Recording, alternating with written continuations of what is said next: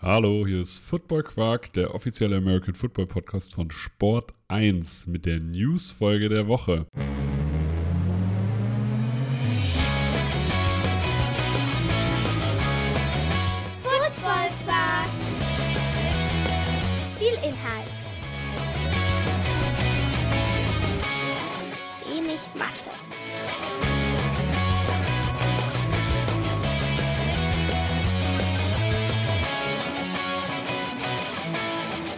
Moin, hier ist Torben. Diese Woche wieder ohne Tobi und auch einen Tag später als sonst. Normalerweise bringen wir diese Review-Folge oder News-Folge immer sozusagen am Dienstag, aber heute ist es jetzt schon Mittwoch früh. Ich muss ganz ehrlich sagen, die letzten 48 Stunden waren bei mir einfach nur richtig, richtig voll, also richtig unangenehm voll ähm, mit Arbeit, mit anderen Angelegenheiten, mit Dingen, um die man sich kümmern musste. Und ähm, deswegen habe ich es einfach nicht geschafft, diesen Podcast zu machen. Aber ihr sollt natürlich trotzdem eure gewohnte Anzahl an Folgen bekommen. Und diese Woche machen wir das deshalb ein bisschen anders. Wir werden keine klassische Review-Folge daraus machen, weil die NFL äh, sozusagen beginnt ja morgen schon wieder mit dem Donnerstagsspiel und dann finde ich es albern, sozusagen über, den, über die letzte Woche noch zu sprechen.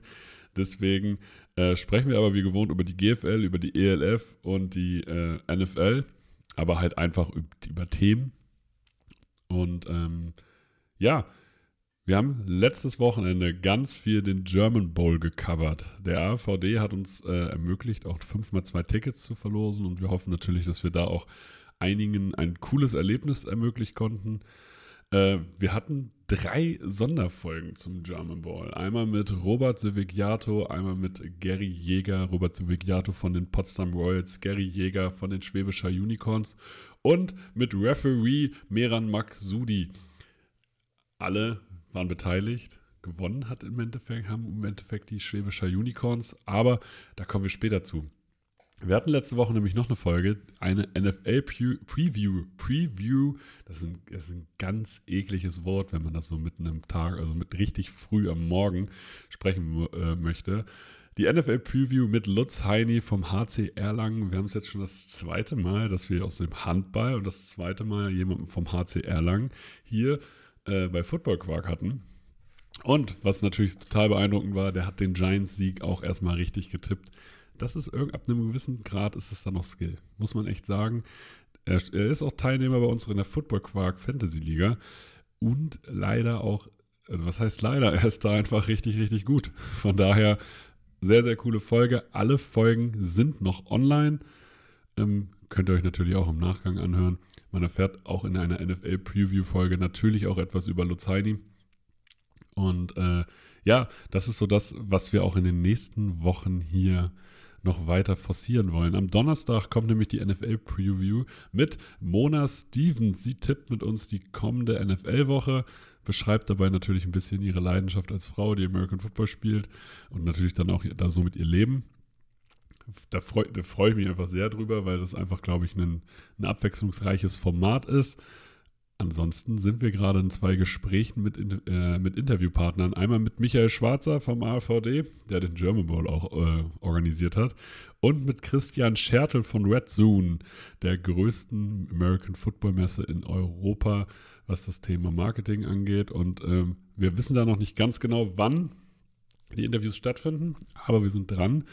Und ich glaube, das wären auf jeden Fall richtig interessante Gesprächspartner, die auch den American Football in Europa aus den unterschiedlichsten Blickwinkeln nochmal betrachten können. Deswegen starten wir direkt rein. Es war German Bowl. 9600 Zuschauer. Das Schöne bei 9600 Zuschauern ist, die waren wohl auch wirklich alle da. Das ist vielleicht nochmal eine kleine Spitze, aber es sah schon, es gab zwischenzeitlich dann Gerüchte von wegen, das seien nur mindestens fünf gewesen. Also ich muss jetzt hier tatsächlich dann mal eine Lanze brechen. Also für mich sahen diese 9600 Zuschauer eher aus wie 9600 Zuschauer als die angeblich 14.000 Zuschauer in Klagenfurt. Ähm, 14.000 waren. Also da hätte ich eher bei den 14.000 angezweifelt, ob es 10 waren. Ähm, aber das sei jetzt mal dahingestellt, 9600 Zuschauer. Man hat gemerkt, es, äh, vom, vom Ticketverkauf gab es da tatsächlich so einen sogenannten Hockeystick. Das heißt, kurz vorher wurden nochmal richtig Tickets verkauft.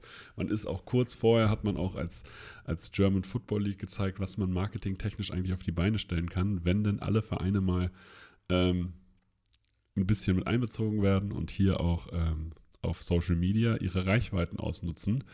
Ähm, das hat mir echt gut gefallen. Also die letzten zwei Wochen Social Media Arbeit der GFL wirklich sehr, sehr cool. Auch am Tag selber haben sie das wirklich sehr gut gemacht. Das Spiel war es auf jeden Fall wert. Es haben die Schwäbischer Unicorns, die zum zehnten Mal in Folge im German Bowl waren, das Battle of the Undefeated gegen die Potsdam Royals gespielt und gewonnen. Und das Ganze mit 44 zu 27. Klingt, finde ich, tatsächlich deutlicher, als es im Endeffekt war. Aber man hat, finde ich, aber auch gemerkt, also ich hatte das Gefühl, okay, Schwäbisch Hall ist hier das gefährlichere Team. Also das kann man auch sagen. Der Quarterback Riley Hennessy wurde MVP und das vollkommen zu Recht.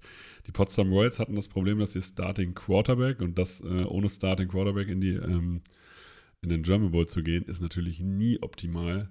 Ähm, hatten also das Problem, ohne Starting Quarterback in die äh, in das Spiel zu gehen. Aber man muss dazu sagen, bei den Potsdam Royals ist das anders als bei anderen GFL-Teams. Der Backup, Patterson, war auch schon das ganze Jahr über da. Also der hatte auch genügend Erfahrung sozusagen äh, ins Spiel reinzukommen. Aber er ist natürlich der Backup und das auch mit Grund.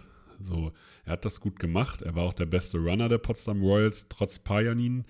Ähm, Pajanin 3,3 Yards per Run.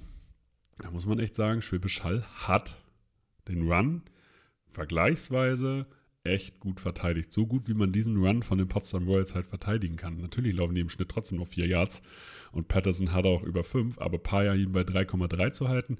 Ja, zwei Touchdowns, aber äh, ich glaube, das hat, hätte man auch vor, der, vor dem Spiel so unterschrieben, dass wenn der, also ist ja sozusagen nur, 5, nur 85 Yards gained bei 24 Versuchen. Patterson selber sehr, sehr oft gelaufen. Man hat gemerkt, die Potsdam Royals wollen hier ihr Run-Game durchdrücken, ohne ihren Starting QB. Ähm, ja, das hat so weit funktioniert, das würde wahrscheinlich auch gegen jedes Team in Europa funktionieren. Aber es hat sozusagen einfach nicht gereicht, weil die Schwäbischer Unicorns selber den Ball für 7,1 Yards laufen konnten. Alfieri mit einem 100-Yard-Game, 17, 17, Versuche für 103 äh, Rushing Yards. Hennessy selber 10 Runs für 66. Das ist schon echt eine gute Qualität, aber auch Schüle, drei Runs für 33. Man glaubt immer nur bei drei Runs hat man ja keinen Impact, aber wenn man die dann für 11 Yards averaged, ist das schon verdammt cool. Böhringer auch im Rushing dreimal eingesetzt, 29, 39 Yards, auch hier 13 Yards im Schnitt. Also man muss auch hier sagen, die Stars in Anführungsstrichen, Böhringer und Rutenberg, hatten jetzt mit, die haben ja beide einen Touchdown gemacht, ja, ähm, aber im Endeffekt haben sie zwei und drei Bälle gefangen und äh, 56 und 54 Yards gefangen. Also das war jetzt nicht überragend. Aber was, was man bei den Schwäbisch High Unicorns halt sagen muss. Erstens, sie haben, sie haben ihr Run-Game äh, sehr viel besser durchgekriegt. Ne? 258 Yards. Sie haben einfach 50 Yards oder 60 Yards sogar mehr erlaufen. Ähm, hatten auch weniger äh, Attempts einfach. Sie hatten weniger den Ball im Endeffekt. Also sie waren dann, wenn sie in der Offense waren, einfach viel, viel effektiver, viel, viel exklusiver. Und auch bei Böhringer und Rutenberg muss man halt sagen, ja, die Stats lesen sich jetzt nicht überragend, aber in den richtigen Momenten haben sie es halt, haben sie halt die Qualität, einen langen Ball zu fangen, einen Play, einen, einen Broken Tackle zu verursachen und damit halt einen Play zu verlängern. Ähm, das hatte schon eine richtige Qualität. Und hier muss man halt einfach sagen, diese schwäbischer Unicorns waren in der Offensive einfach eingestellt wie ein Uhrwerk und haben keine Fehler gemacht. Auch hier Patterson Interception geworfen, Hennessy nicht. Okay, Hennessy hat nur 14 Mal den Ball geworfen und davon 9 angebracht. Ja, weil das Run-Game halt funktioniert hat. Das Run-Game hat auch mit ihm funktioniert. Und er hat das halt als Stratege auch sehr, sehr gut rübergebracht. Ähm, und im Gegenzug, Wolf und Polk, die beispielsweise ja auch die ganze Saison dominiert haben, die kamen gar nicht so zum Zug. Beide kein Touchdown, äh, Wolf 45 Yards, Polk 38. Da muss man sagen, auch hier Kompliment an die Schwäbischer Unicorns, aber auch an die Potsdam Royals. Zum ersten Mal im German Bowl sehr, sehr stark verkauft. Trotzdem will man natürlich nicht als zweiter Sieger sozusagen aus dem German Bowl raus. In Schwäbisch Hall hat man wieder mal gesehen, der ganze Marktplatz war voll. Das ist das, was Gary Jäger im Interview auch gesagt hat. Hey, äh, also in Schwäbisch Hall ist man die Sportart Nummer 1 mit den Unicorns. Und äh, wo hat man das sonst? Und jetzt am Marktplatz hat man es gesehen, der Oberbürgermeister feiert da natürlich mit. Ähm, sehr, sehr cool für die Potsdam Royals. Es ist immer schade, wenn man verliert. Aber hey, gute Saison gespielt und nächstes Jahr geht's weiter. Ich habe euch noch einen O-Ton besorgt, nämlich von Ben Hur Alra, dem Starting Guard der Schwäbischer Unicorns. Der erklärt euch nochmal, wie das aus seiner Sicht war beim German Bowl, äh, wie er sich gefühlt hat. Und äh, ja, ich wünsche euch viel Spaß. Vielen Dank, Ben Hur. Es gibt natürlich noch weitere News in der GFL. Die GFL führt die Interconference-Spiele ab der neuen Saison wieder ein. In der ersten Liga spielt man also wieder ähm, normal in seinen Staffeln, aber zweimal im Jahr, so wie das so wie es sich bisher rausliest, äh, gibt es, ein, äh, gibt es Interconference-Spiele. Das heißt, dass in der Regular Season schon Nord gegen Süd gespielt wird. Meine Einschätzung ist, das ist so ein bisschen ein Entgegenkommen auch an Schwäbisch Hall, damit das Ganze so ein bisschen auch kompetitiver für die wird, weil das, was ich aus Schwäbisch Hall höre, ist natürlich, hey, die haben eigentlich keine Lust dazu, dass halt, dass sie das ganze Jahr über nur dominieren und erst ab den Playoffs da wirklich auf Competition stoßen, außerhalb von München. Und ähm, dass man hier vielleicht auch einfach die Liga noch interessanter hält, das Produkt noch interessanter vermarktet und dann vielleicht auch schon so erste Regular Season Playoff Spiele an den, an den Mann oder an die Frau bringen kann, wenn man die halt vermarkten kann. Ähm, die gab es jetzt elf Jahre nicht. Ich finde es sehr, sehr cool, dass das wieder eingeführt wird. Und es ist auf jeden Fall eine Chance, auch als nationale Liga hier noch mehr Aufmerksamkeit zu generieren. Was mir nicht gefällt, es gab ja es gab ein äh, Liga-Vertretertreffen, ähm, wo, äh, wo beschlossen wurde, dass die GFL 2 Mannschaften nicht mehr zwingend einen Livestream anbieten müssen. Das finde ich persönlich ist ein Schritt zurück. Bei allem Respekt an, äh, an Ehrenamt und an, an die Mannschaften, die das bestimmt mit sehr, sehr viel Herzblut machen. Das ist ein Step zurück. In der heutigen Zeit muss man einen Livestream anbieten. Jeder Fünft- oder Sechstligist im Fußball kriegt es ja hin. Und äh, ja, im Fußball steckt wahrscheinlich mehr Geld. In der fünften und sechsten Liga kann man das aber auch zumindest irgendwie vergleichen. Ähm, ich finde, um die Liga attraktiv zu halten, um die Liga sichtbar zu halten, müsste da ein Verband einfach klare Vorgaben geben. Klare Vorgaben meine ich mit, ein Livestream ist in dem Fall muss und ein Livestream muss eine gewisse Qualität haben, mindestens, keine Ahnung, mit zwei Kameras oder so, mit mindestens einem Moderator, mit einer Ergebnistafel ähm, es kann nicht sein, dass man da seine eigenen Standards aufweicht und damit ja auch sein Produkt aufweicht, weil die GFL 2 gehört auch mit zur GFL und wird das natürlich dementsprechend mitvermarktet wenn man das Produkt GFL stärken möchte, muss es Standards geben. Man kann hier tatsächlich zum Basketball gucken. Vor Jahren gab es im Basketball genau dasselbe Problem, dass sie ihre äh, Spielstätten professionalisieren mussten. Die haben dann irgendwann ganz klare Statuten festgelegt, dass man in der ersten Liga mindestens eine Halle von 3000 Zuschauern haben musste. Und wenn man die halt nicht hatte, dann gab es vielleicht ein Übergangsjahr, aber dann musste man 3000, eine Halle mit 3000 Zuschauern vorlegen. Ansonsten konnte man einfach nicht mitmachen. Das klingt, es klingt immer gemein. Und das klingt auch immer hart, wenn man dann vor Ort ist und die Leute sagen, ja, wir tun doch und machen doch. Aber es ist halt dann auch sozusagen ein bisschen größer als der Verein selbst, weil man natürlich auch das Produkt GFL 2 viel besser vermarkten kann, wenn man auch zusichern kann, dass jedes Spiel im Internet zur Verfügung stehen kann. Gerade mit dem Deal, den man jetzt mit Sport Deutschland abgeschlossen hat, wo das Ganze ja ab der nächsten Saison auch noch viel, viel interaktiver werden soll. Von daher Interconference-Spiele richtig stark. Kein Livestream mehr in der zweiten, äh, in der zweiten Liga. Äh. Also kein Zwangs-Livestream. Das heißt jetzt nicht, dass kein, keine, keine Mannschaft mehr einen Livestream hat, sondern aber die, es ist denen halt freigestellt. Und ja, das finde ich persönlich einfach nicht richtig. Dann gab es einen Aufschrei bei den angehenden Nationalspielern nach einer Risikobewertung für das Jahr 2023 der Weltmeisterschaft, also der IFA äh, American Football Weltmeisterschaft der Herren, hat man sich entschieden, diese auf 2025 zu verlegen. Die IFAF bestätigt, dass den Nationen, die sich qualifiziert haben, diese Qualifikation für 2025 erhalten bleibt. Somit kämpfen neben Deutschland, den USA, Italien, Schweden und Australien wieder um den Titel. Ja, tolle Nummer. Ist vor allem richtig ärgerlich, weil ich viele Spieler kenne, die danach sozusagen auch ihre Karriere äh, geplant haben und gesagt haben, ja, Nationalmannschaft will ich 2023 nochmal spielen. Und jetzt halt entweder sagen, hey, ich wandere ab in die ELF, ähm, weil ich mit dem Verband jetzt wirklich gar nichts mehr zu tun haben möchte. Ähm, oder halt sagen, ja, toll, was, also was ist das hier? Die fühlen sich einfach veräppelt. Ich weiß aus nächster Quelle, dass eine, eine Kommunikation zwischen Verband und Spielern hier nicht stattgefunden hat. Ich weiß jetzt natürlich nicht, ob, der, ob die IFAF hier einfach vorgesprungen ist und die, die, der RVD hier nicht die Möglichkeit hatte, mit den Spielern zu kommunizieren. Aber ich denke mir immer, sowas bahnt sich ja in irgendeiner Form an. Und es ist den Spielern gegenüber, die ihr Leben danach ausrichten, die auch für die, äh, für die Practice Camps ja auch äh, finanzielle und monetäre Aufwände betrieben haben, weil sie die nicht bezahlt kriegen, sondern die mussten auf eigene Kosten hinfahren. Ähm, den Spielern gegenüber finde ich das einfach unfair. Und ähm, man muss dann halt auch sagen, ob 2023 oder 2025, das ist für einige Spieler halt auch wirklich äh, in Anführungsstrichen entscheidend, weil äh, sie dann vielleicht zu alt sind, es beruflich nicht mehr passt, es mit dem Studium nicht mehr passt. Also für man hat ja in einer Generation die Möglichkeit genommen, an so einer Weltmeisterschaft teilzunehmen. Und das finde ich aus Sportlersicht einfach nicht fair. Deswegen, also ich würde mich freuen, wenn es hier nochmal vom AVD wirklich eine äh, ein Statement zugibt, weil ich finde nichts auf sämtlichen Social Media Plattformen oder auf, äh, auf, in der, auf der Website finde ich kein Statement dazu. Ich würde mich freuen. Bin natürlich hier mit Football Quark auch jederzeit dazu bereit, eine Plattform zu bieten, um sich einfach mal auszutauschen.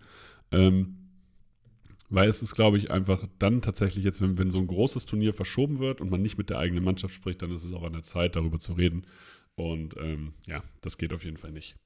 Ansonsten stehen in Deutschland natürlich gerade im Oktober ganz viele Tryouts an. Das heißt, wenn ihr Interesse habt, American Football zu spielen, zu starten, auszuprobieren, egal ob ihr Vorerfahrung habt oder nicht, egal ob ihr eigentlich früher einen anderen Sport gemacht habt oder noch nie Sport gemacht habt, es ist möglich, beim Tryout teilzunehmen. Ihr könnt euch da anmelden. Manchmal ist es sogar ohne Vorabanmeldung möglich, sondern geht man da einfach mit, mit Stollenschuhen hin.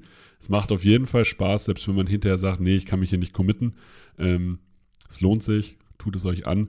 Was ich mir von den Teams wünschen würde, und das denke ich mir eigentlich schon seit Jahren, ähm, sprecht euch doch so ein bisschen ab. Also vielleicht sprecht euch nicht ab, aber guckt vielleicht, was eure Konkurrenz in der näheren Umgebung macht. Wenn ich mir angucke, dass Hildesheim und Braunschweig, die nun wirklich wahrscheinlich das, ein ähnliches Einzugsgebiet haben, was Spiele angeht, am selben Tag zur selben Uhrzeit Tryouts veranstalten, damit ist ja niemandem geholfen. Also das hilft ja einfach nicht, wenn du sozusagen in diesem begrenzten Spielermarkt an, an neuen Spielern ähm, klar, die Hildesheimer und Braunschweiger Locals, die gehen ja da auf jeden Fall hin, aber wenn jetzt einer sagen würde, hey, so Jonathan Falk beispielsweise, der ist damals mit Basil Weber aus der Schweiz hochgefahren äh, nach Braunschweig, 16 Stunden, hat das Tryout mitgemacht und äh, ist dann wieder runtergefahren. Äh, wenn, und wollte dann auf dem Rückweg eigentlich noch in Schwäbisch Hall anhalten. Das heißt, der hat sich einen Plan gemacht und gesagt, hier, ich fahre da, da und da hin. Wenn das alles zur selben Zeit stattfindet, dann ist es natürlich schwierig, mehrere Teams abzufahren äh, und damit auch für sich selber als Spieler die beste Möglichkeit zu finden. Hi, jetzt kommt Werbung. Markeur-sports.de ist der offizielle Partner des Monats. Mit dem Code FOOTBALLPODCAST bekommt ihr 10% Rabatt auf den gesamten Einkauf im Onlineshop. Markeur hat nicht nur in Oldenburg die größte Verkaufsfläche in ganz Deutschland für American Football Stuff, sondern ist auch New Era Partner, vertreibt ELF-Merch für die Deutschland-Teams, vertreibt NFL-Merch sowie für die Spieler und Spielerinnen unter euch American Football Equipment für alle die, die auch vernünftiges Equipment auf dem Feld haben wollen. Also schaut vorbei unter www-markeur mit oe-sports.de und spart mit dem Code FOOTBALLPODCAST 10%. Alle Infos bekommt ihr natürlich auch in der Beschreibung. Und jetzt geht's weiter mit Football Quark. Kommen wir zu ELF. Ihr werdet jetzt eine Werbeeinblendung gehört haben und ich würde eigentlich vorher schon mal wissen von euch, ist das so in Ordnung? Ist das zu viel? Stört euch das? Äh, schreibt das entweder in die Kommentare oder uns einfach per, per Direct Message, weil uns das natürlich auch einfach, wenn, wenn unser Produkt nerviger werden würde durch, ähm, ja, durch Werbung, durch einen Werbeeinspieler, ähm, ja, dann, dann würden wir uns da irgendwas anderes einfallen lassen, wie wir das Ganze einbinden. Deswegen gibt uns da gerne Feedback. Jetzt kommen wir zur European League of Football. Hier Gibt es gar nicht so viele News, aber es ist natürlich eigentlich immer ganz cool. Paul Seifert bleibt bei den Berlin Thunder, definitiv Stammspieler dort, unfassbar wichtig in der Defense, einer der Leader und ähm, einer der Aushängeschilder der European League of Football mittlerweile. Dann haben die Cologne Centurions Khalil Carter äh, als Head Coach bekannt gegeben. Der hat schon Überseeerfahrung in der Spring League, in der Indoor League, in der CFL, aber auch in Europa. Ist ja kein unbeschriebenes Blatt. Hat damals in der NFL Europe äh, bei den Scottish Claymores in, äh, gespielt und hat dann sogar Jahre als Spieler bei den Cleveland Browns und Buffalo Bills trainiert, hat aber für die nie einen Snap gemacht. Aber wir wissen alle, alleine dort in irgendeiner Form Practice Snaps zu sehen, ist ja schon eine riesige Leistung. Deswegen Khalil Carter, auf jeden Fall sehr, sehr viel Football-Erfahrung. Wir werden sehen, wie er sich jetzt in der ELF bei den Cologne Centurions macht, als Ersatz von Frank Rosa. Ähm, wir sind gespannt. Dann haben die Munich Ravens John Snoop als Head Coach veröffentlicht. Munich Ravens als Sporting Director haben sie Sean Shelton, John, John Snoop, auch hier kein Unbekannter in der ELF hat dieses Jahr bei den Hamburg Sea Devils gearbeitet, ähm, ist 53 Jahre alt, hat auch hier mehrere Jahre NFL und NCAA-Erfahrung, in was kommt eigentlich aus Pennsylvania, hat mal vier Jahre für die Carolina Panthers gearbeitet, war bei den Chicago Bears und war mit 31 der jüngste Offense Coordinator. Zusätzlich war er bei den Buccaneers und bei den Raiders, hat also alleine vier NFL-Teams kennengelernt. Hat dann auf dem höchsten College-Level in Purdue und North Carolina gecoacht. Also da ist, steckt schon jetzt eine Menge Wissen bei den Munich Ravens. Wir dürfen gespannt sein. Und es ist wieder großer Name. Großer Name für die ELF. Macht natürlich auch was her. Und das gerade an einem neuen Standort wie, dem, äh, wie München. Sicherlich sehr, sehr interessant. Ein unfassbar talentierter Coach wurde für Paris verpflichtet. Marc Maccioli ist der Head Coach des Pariser Teams. Ihm wurden wohl in den letzten Monaten Jobs aus ganz Europa angeboten. Einschließlich, also nicht nur Europa, sondern auch den USA. Es gab wohl auch in Stanford und Vanderbilt Angebote an Marc Maccioli. Damit hätte er auf Chris Division One Level äh, gecoacht. Er bleibt jetzt aber in Europa coacht das Team in Paris in der ELF und hat mit den Parma Panthers immerhin den ersten Italian Bowl gewonnen. Und das äh, sehr eindrucksvoll. Und äh, also 2021 hat er das gemacht. Und 2022 ging es ins Halbfinale. Und da haben sie gegen den späteren Champion verloren. Und man hat sich hier natürlich einen, äh, Namen gemacht und gilt als einer der talentiertesten Head Coaches in ganz Europa. Und wir dürfen gespannt sein, wie er in der Position des Head Coaches dann das Pariser Team ja wirklich für sich ja, aufbaut. Sehr, sehr spannende Verpflichtung. Ich bin echt, äh, bin da echt auf, auf den Standort Paris gespannt, weil mit allen, denen ich gesprochen habe, die schon mal in Paris gespielt haben, sagen, eigentlich, da wird richtig guter Football gespielt. Die müssten eigentlich nur mehr, Co äh, mehr Coaches-Know-how kriegen. Es war die letzten Jahre eigentlich auch immer so, wenn es in irgendeinen CFL Bowl, also dieses CEFL Bowl äh, nach Paris ging, haben die Teams halt immer gesagt, es ist eigentlich immer härter als alles andere. Ähm, deswegen, wir dürfen gespannt sein und Paris definitiv cooler Standort für die ELF. Dann gibt es ja immer noch Gerüchte, dass Jordan Newman bei, in Stuttgart unterschreibt, bei den Stuttgart Search.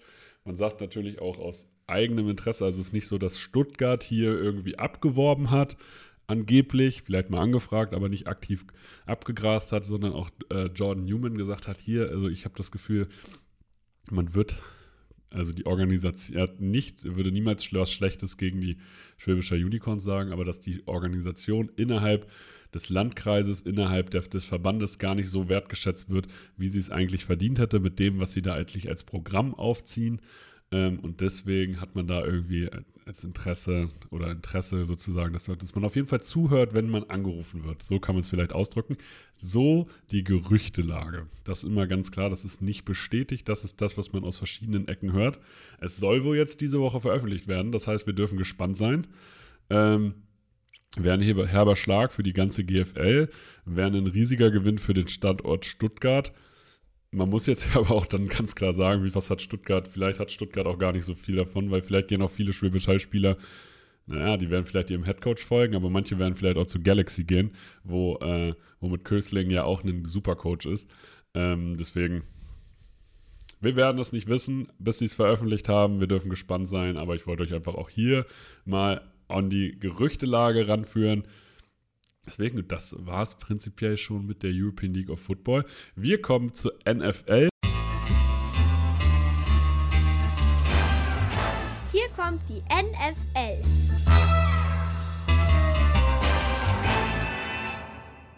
Wenn auch nicht mit Spielen, weil es macht aus meiner Sicht wenig Sinn, jetzt noch über die vergangenen Spiele zu sprechen, weil wir haben heute Mittwoch, es ist 7 Uhr.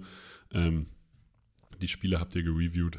Da, da braucht ihr sozusagen mich nicht für. Wenn euch diese Art der Review, äh, sozusagen der, einfach der reinen News-Folge, der News-Einordnung gefällt, auch da kommentiert das gerne, dann stellen wir das vielleicht um. Also, oder wenn ihr wieder Spielreviews haben wollt, dann machen wir das. Also wie gesagt, ich freue mich hier auf eine Rückmeldung. Kommen wir erstmal zur NFL. Hier gibt es natürlich ein Thema.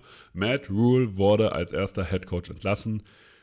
Ja, der hat einen gesamten Rekord von 11 zu 27 gehabt, hat es an sich nie geschafft, einen richtigen Quarterback an den Start zu kriegen. Also wenn man sich seine Quarterbacks durchliest, Teddy Bridgewater, Cam Newton, aber nicht Superman Cam, sondern der Cam Newton, der uns gerade äh, in Erinnerung bleibt. Sam Darnold, PJ Walker, Baker Mayfield, das sind die Quarterbacks, die unter Matt Rule gestartet haben. Schwierig muss man ganz klar sagen. Was er geschafft hat, wo er auch natürlich einen Anteil dann hatte, ist, er hat eine sehr talentierte Defense aufgebaut. Brian Burns als Pass-Rusher, sehr, sehr cool. Derek Brown als Interior äh, äh, auch sehr, sehr viel Potenzial. Als Shutdown-Corner, was man dieses Jahr auch wieder sieht, er war einer meiner Sleeper, weil man ihn im Jahr zuvor nur dreimal gesehen hat. JC Horn, wirklich ein sehr starker Corner und ich sage auch immer noch, dass CJ Henderson Potenzial hat, genau wie Gross Matos. Thompson als Linebacker. Also diese Defense hat Potenzial, diese Defense ist auch noch nicht alt. Diese Defense könnte eigentlich funktionieren, wenn sie mehr von der Offense bekommt. Und auch die Offense hat mit DJ Moore einen stark underrateden Receiver und mit Robbie Anderson jemanden, auf den man sich auf jeden Fall verlassen kann. LaVisca Chenor hat dieses Jahr schon das Potenzial gezeigt, was man zwischenzeitlich ja von Terrence Marshall auch gedacht hat. Problem, man hat hier zu viel Geld in den Running Back investiert. Ne? Also CMC, ja, alle feiern ihn, aber an sich ist er einfach zu teuer. Und das ist halt auch einfach auf Dauer nicht, nicht smart, so viel Geld in den Running Back zu investieren, gerade wenn man anscheinend das Geld hätte lieber in den Quarterback investieren sollen. Und dann der Running Back natürlich auch irgendwann verletzt ist, aber das ist halt auch der Lauf der Dinge. Deswegen, man gibt kein Geld. Das ist einfach strategisch nicht schlau, egal wie gut der Running Back ist. Die O-Line sieht erstmal in Ordnung aus. Ich glaube, dass sie in Ordnung aufgestellt ist. Mit Moten und Equonu, wenn Equonu sich vernünftig entwickelt oder normal entwickelt, dann stehen sie auf Tackle eigentlich echt gut da. Inside, schwierig. Natürlich, sie haben Michael Jordan. Also, wer würde gegen Michael Jordan tippen? Aber es ist nicht der Chicago Bulls Michael Jordan, sondern es ist der Carolina Panthers Michael Jordan. Und, und mit Pat Afflein, ja, das ist halt unterdurchschnittlich. Ist aber nichts, was man nicht fixen könnte, weil gute Tackle zu finden ist ein bisschen schwieriger. Das heißt, man müsst, könnte hier eigentlich auch diese Offense irgendwie ans Laufen kriegen, wenn man vielleicht eine Top 7 Quarterback hat und nicht eine Top 20 Quarterback. Und über all die Jahre hat es Matt Rule halt nicht geschafft, hier einen richtigen Quarterback zu finden, der auch nur Top 15 Niveau hat. Man hat mit, mit Teddy Bridgewater, ja, als sie den verpflichtet haben, hat das jeder gelobt, aber im Endeffekt muss man jetzt ganz klar im Nachhinein, ja, und im Nachhinein ist man schlauer, muss man sagen, war eine Fehlentscheidung. Cam Newton wieder zurückzuholen, ja, war hypemäßig eine, sicherlich eine tolle Idee. Hat auch ein Spiel funktioniert, aber das war es halt auch. Zwei Sieger hat Matt Rule mit PJ Walker als Starter geholt. Also, ja, also das Talent in dieser Mannschaft ist ja da. Sam Darnold war ein Totalausfall. Auch ich habe gesagt, hey, es ist cool, dass Sam Darnold hier nochmal eine Chance bekommt, weil bei den Jets war es ja Trümmer. Aber Sam Darnold ist anscheinend einfach kein Starting QB in der NFL. So wie Baker Mayfield jetzt hier auch nicht den Unterschied macht. Das muss man halt wirklich sagen. Und dann ist irgendwann auch so ein, so ein Headcoach halt das schwächste Glied in dieser ganzen Kette. Und es war eigentlich, naja, mich hat es gewundert, dass sie ihn nicht nach der letzten Saison rausgeschmissen haben. Er ist als angezählter äh, Headcoach in die Saison gegangen. Man hat jetzt nach vier Spielen, ja, man kann sagen, das ist super früh, aber einfach gesagt, es gibt hier jetzt keine Weiterentwicklung mehr und jetzt muss man gucken, wie es weitergeht. Ne? Wen tradet man? Wer tradet überhaupt für CMC? Das muss man sich ja auch mal fragen. Gibt es eventuell für DJ Moore Interessenten? Weil einen Top-Pass-Rusher wie Brian Burns oder einen Shutdown-Corner wie JC Horn gibst du eigentlich nicht ab. Weil die sind auch noch jung. JC Horn ist sogar noch auf seinem Rookie-Vertrag. Brian Burns muss man jetzt irgendwann bezahlen. Oder hat man, glaube ich, auch schon bezahlt. Oder hat den Vertrag schon ausgehandelt und der kommt, wird bald sozusagen, bald in die Bücher. Aber in der Offense vielleicht möchte jemand auch noch einen Robbie Anderson haben, dass man da noch ein bisschen Trade Value rauskriegt, dass man halt Picks sammelt. Weil jetzt heißt es, Talente rankriegen. Und ähm, man wird jetzt PJ Walker starten lassen, weil Baker Mayfield eine Knöchelverletzung hat. Also das heißt, man wird jetzt einige Wochen mit PJ Walker starten. Das führt natürlich auch nicht zu mehr Siegen wahrscheinlich, äh, weil Baker Mayfield dann doch der bessere Quarterback ist. Aber führt auf jeden Fall vielleicht zu mehr, äh, zu einer höheren Draft-Positionierung, äh, was auf jeden Fall ja gar nicht so verkehrt wäre. Zu Matt Rule muss man sagen, der wird ganz viele Co äh, College-Angebote kriegen, weil als College-Coach überragender Coach muss man, kann man, steht gar nicht zur Debatte. In der NFL hat er es nicht geschafft, sich einen Quarterback zu holen, der alles umsetzen kann, was er braucht. Und man muss halt bei diesem Team jetzt auch sagen, mit einem Top 7 Quarterback ne, steht da, sagen wir mal, ein Kyler Murray als Quarterback dahinter, der für mich jetzt nicht Top 5 ist, aber halt als Top, äh, irgendwo zwischen 5 und 10. Steht der hinter dieser O-Line, ist das eine andere Offense. Kann man, also, und so einfach ist es manchmal. Und äh, deswegen, das entscheidet halt manchmal auch über Entlassungen. So traurig, wie es, also so traurig, wie es leider ist. Als Ersatz haben sie einen alten Bekannten wiedergeholt. Steve Wilkes war schon mal in Carolina, ist sozusagen der Hometown Coach, so wurde er auch im Internet bezeichnet, hat 2012 die Defensive Backs gecoacht, hat dann war danach von 15 bis 17 Assistant Head Coach und zwar ab 2017 mal äh, Defense Coordinator, war dann bei den Arizona Cardinals, hat Josh Rosen äh, gedraftet. Ähm, und äh, witzigerweise ist der jetzt auch wieder da. Aber ich glaube nicht, dass der da großartig spielen wird. Dann war er 2019 Defense Coordinator und letzte Saison war er Defense Coordinator bei der University of Missouri. Wir werden gespannt sein, wie er sich da schlägt. Wahrscheinlich, wie gesagt, es kommt jetzt wahrscheinlich gerade auch nicht auf Siege an. Es ist auf jeden Fall, er wird auch als Interims-Head Coach bezeichnet. Ähm, wir dürfen gespannt sein. Was war noch? Devonta Adams hat jemanden geschubst. Nach, nach, dem Spiel gegen die Kansas City Chiefs war er frustriert und hat jemanden geschubst, ähm, der sich in den Weg gestellt hat. Das geht natürlich nicht. Das ist natürlich vollkommen falsch äh, und auch das falsche Zeichen. Und Devonta Adams ist ein Vorbild und natürlich wird es dann gerade auf den Social Media Plattformen zerrissen. Er hat sich jetzt aber öffentlich entschuldigt und hat auch gesagt, dass das aus der Emotion heraus passiert und dass das an sich natürlich nicht seine Art ist, mit Menschen umzugehen. Ähm, und ähm, ja, ich will das Ganze nicht kleinreden, weil das war schon mehr als nur einfach ein leichtes Schubsen oder ein Rempeln, sondern das tat mir, der ist schon gut geflogen. Ähm, aber irgendwann ist halt auch gut. Also im Endeffekt ist nichts passiert. Es geht allen gut. Er hat sich entschuldigt. Man kann sagen, man kann da sagen, hey, es war nicht richtig. Und äh, das war auch nicht richtig aber es sollte jetzt nicht länger noch weiter ein Thema sein. Ansonsten, Rashad Penny hat, ist für den ist leider die Saison vor, äh, vorbei. Diese ist eine Season-Ending-Injury. Äh, Ansonsten haben die Ravens noch Andy Isabella verpflichtet. Der war mal bei den Cardinals und den fand ich eigentlich immer ganz gut, aber der hat es eigentlich nie so richtig gezeigt, dass er dem Hype gerecht wird. Bin gespannt, ob er jetzt bei den Ravens durchstartet. Ansonsten wenn ihr nichts mehr habt, ich habe gerade auch nichts mehr. Das, wir sind so knapp über eine halbe Stunde. Also kurze, kompakte News-Folge euch auf den aktuellen Stand in der NFL, der GFL und der ELF gebracht. Wenn euch diese Folgen gefallen, gebt uns ein Like bei Instagram, teilt uns sehr gerne.